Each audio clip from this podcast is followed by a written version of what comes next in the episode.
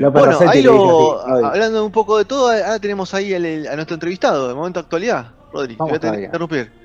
a ver si ahí vamos habíamos hablado de, que íbamos a charlar un poco de la actualidad de Ecuador, uno de los países componentes de América Latina. Así que, Jefferson, ¿nos escuchás? Bueno, ¿cómo, anda? Bueno, ¿cómo anda? Gracias por, el tiempo, por el espacio, por, sumarte a esta a, este momento del programa y contarnos un poco la actualidad de, Ecuador. Nosotros ahora estamos viendo 140 y pico de casos en el día de hoy de, por coronavirus. ¿Cómo, ¿Cómo fue el día en Ecuador y cómo viendo siendo estas semanas? Sí, ¿qué tal? Buenas noches allá en Hora Argentina. Es un gusto también comunicarme con ustedes, también poder compartir lo que se vive acá en nuestro país, Ecuador. Y justamente les cuento que me encuentro en la ciudad eh, de Guayaquil, justamente el epicentro de lo que es el tema de la pandemia de nuestro país y que muchos de ustedes han podido observar en redes sociales. Imágenes totalmente crudas de lo que se vivió hace unas semanas justamente en el puerto principal, como lo llevamos eh, a la ciudad de Guayaquil. También otras provincias, otras ciudades están muy afectadas, pero la atención recayó en Guayaquil porque veían muertos en las calles, justamente el tema sanitario colapsado, la gente iba a los hospitales, no los atendían, muchos de ellos regresaban a sus hogares y terminaban falleciendo.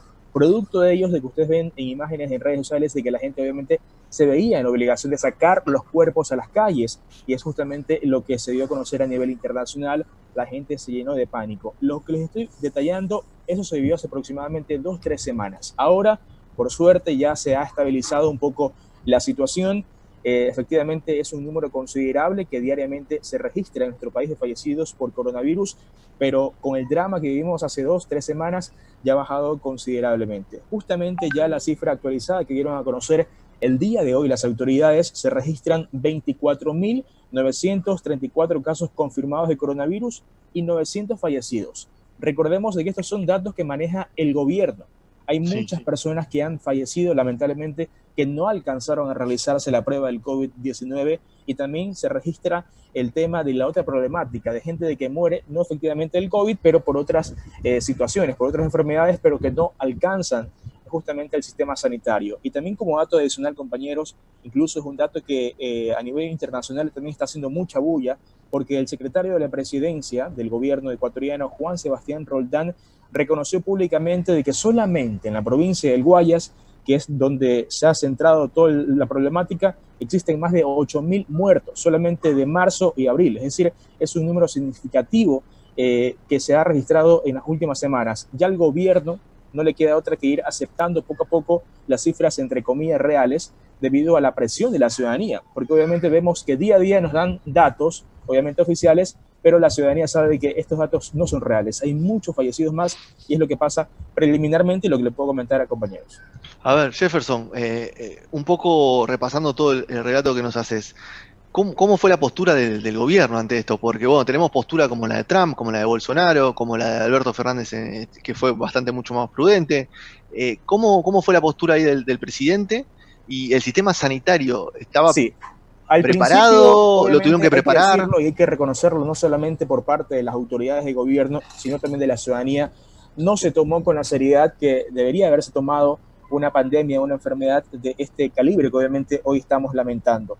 Eh, al conocer el primer caso, que fue una ecuatoriana que llegó de España, obviamente se conoció el primer caso, pero la gente continuaba saliendo a las calles, incluso las autoridades en primera instancia, al conocer el primer caso, eh, quisieron prohibir los espectáculos públicos incluso lo prohibieron, pero posteriormente ya dieron vía libre para que se realice un partido de Copa Libertadores entre Barcelona Independiente del Valle, justamente que se jugó en la ciudad de Guayaquil. Es decir, al principio eh, prohibieron este partido, pero luego ya dieron vía libre. Es decir, es como un ejemplo para que se den cuenta, compañeros, de cómo se trató la situación acá. Decían sí un día y no al día siguiente. Entonces, era una situación que si las autoridades no, no, se portaban serios con un tema como esto, obviamente la ciudadanía no lo iba a tomar como tal. Entonces la gente seguía saliendo a las calles y obviamente en la ciudad de Guayaquil esto fue totalmente abismal. La ciudadanía salía a las calles y también tomar en consideración de que muchos ecuatorianos que se encuentran en el extranjero, en Italia, en España y otros eh, países, estaban de vacaciones, entonces regresaron a nuestro país y eso también fue una gran ola de contagios y al reunirse con sus familiares empezó a regarse el tema del COVID-19. El tema también de las autoridades se ha cuestionado mucho. Los ciudadanos obviamente eh, afirman de que quizás no se tomaron las eh, medidas eh, ejemplarizadoras al principio. fue un poco tarde, es algo que obviamente ellos afirman y se justifica el gobierno de que ningún país estaba preparado para hacer frente a esta pandemia y que obviamente Ecuador no era la excepción, pero que en el camino han ido tratando de corregir ciertos errores y es obviamente ya incluso el vicepresidente de nuestro país, Otto Sorenholzner, se disculpó públicamente hace varias semanas porque la imagen que estaba proyectando Ecuador a nivel mundial era totalmente lamentable, por lo que ustedes pudieron observar de muertos en el país. No, y, el tema de aislamiento, confinamiento, ¿cómo lo están llevando, tanto el social como el económico? Hola, ¿me puedes repetir la pregunta, por favor? Sí, te preguntaba ayer, perdón, que el confinamiento y el aislamiento, ¿cómo lo están llevando tanto el social como el económico? ¿Hay una fecha estimada para ir abriendo y liberando un poco la, cuarentena? ¿Y el tema económico, el, gobierno está ayudando de alguna manera a las empresas? Sí, lo que, mire, lo que pasa acá, ahora el gobierno ha dado la potestad a cada ciudad de que ellos establezcan un semáforo rojo. Obviamente nos encontramos la mayoría de ciudades por el nivel de contagio, pero también ha dado la posibilidad de que se establezcan en amarillo y verde. Lo más probable es que cada ciudad no acceda a este paso, obviamente, del semáforo porque la situación está muy complicada todavía en nuestro país. Pero, por ejemplo, en la ciudad de Guayaquil, hay gente que ya no aguanta más en las casas, no solamente por el encierro, sino por la parte económica. La ciudad de Guayaquil le dicen el puerto principal justamente porque se mueve mucho la actividad comercial.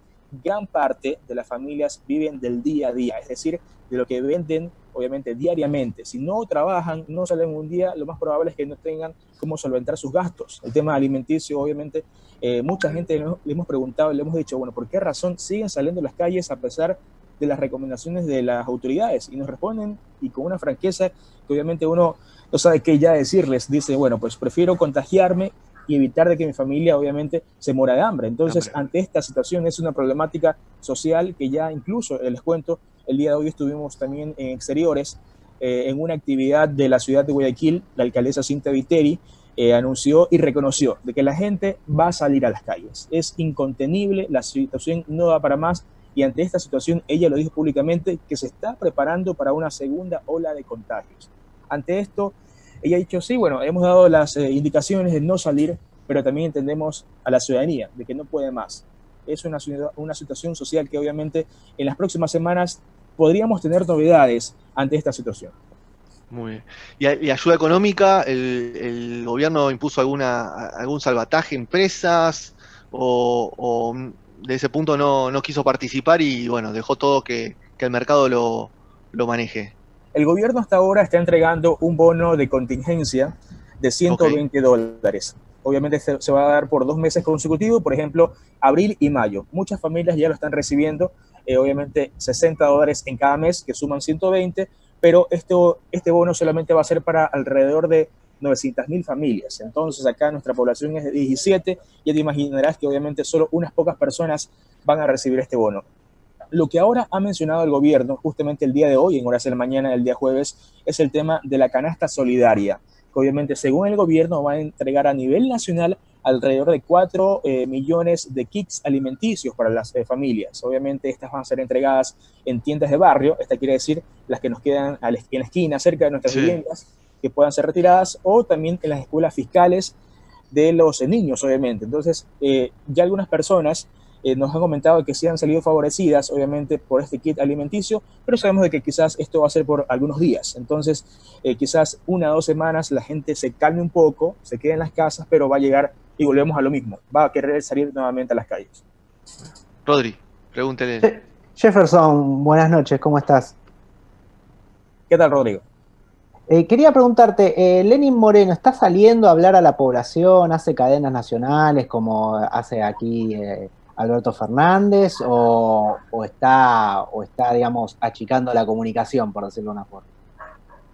Lenín Moreno justamente ha sido criticado por eso, porque casi no da declaraciones a la prensa, las cadenas nacionales las deriva tanto el vicepresidente de la República, Otto Sonnenholzner, o a su secretario particular, Juan Sebastián Roldán. Entonces, al momento de solicitarle una entrevista, él, eh, más que seguro, la deriva a estos dos personajes. Entonces, esto también ha generado quizás, según la ciudadanía, un falta, una falta de liderazgo, porque la gente quiere ver al presidente hablar de la nación, que le hable, obviamente, de las acciones que están desarrollando eh, en el día a día. Pero por la edad ya se ha justificado el presidente de la República que es una persona vulnerable, recordemos que es una persona discapacitada en silla de ruedas, ya desde hace muchos años por un accidente personal que tuvo, y obviamente sumado a su edad, según él, obviamente lo hace una persona vulnerable, pero la ciudadanía no entiende esto, según él, entonces lo critican mucho. Entonces es una situación que obviamente en otros países sí vemos que los presidentes están ahí dándolas, incluso en Argentina, me permito mencionar, se ha ponderado mucho el tema de las acciones que se han tomado desde el inicio y entonces eso comienzan a comparar acá, porque Ecuador no fue eh, fuerte, fue duro desde el principio con las acciones que se han tomado.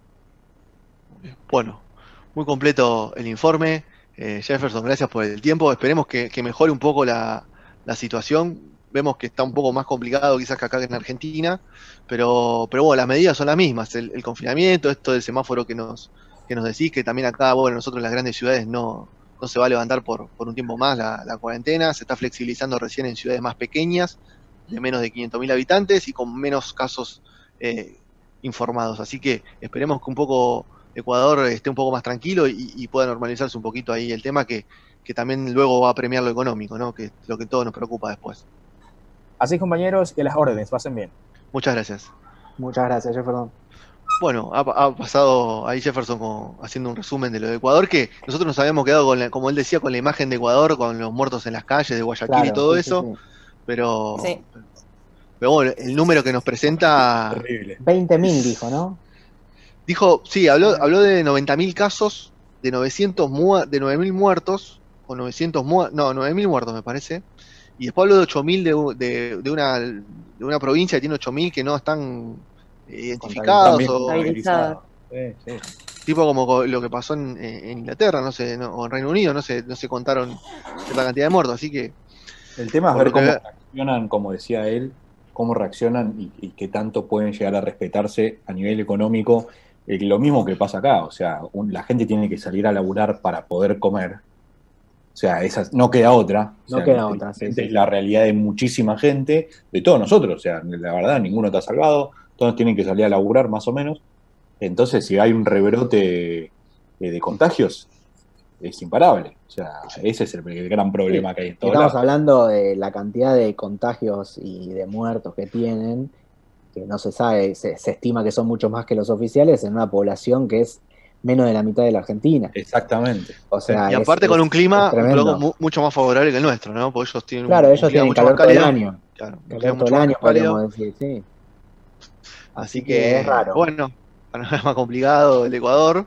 Eh, quizás junto con Brasil y nosotros, los tres países que estamos más, más ahí en la picota o más ahí en boca de, toda Latinoamérica.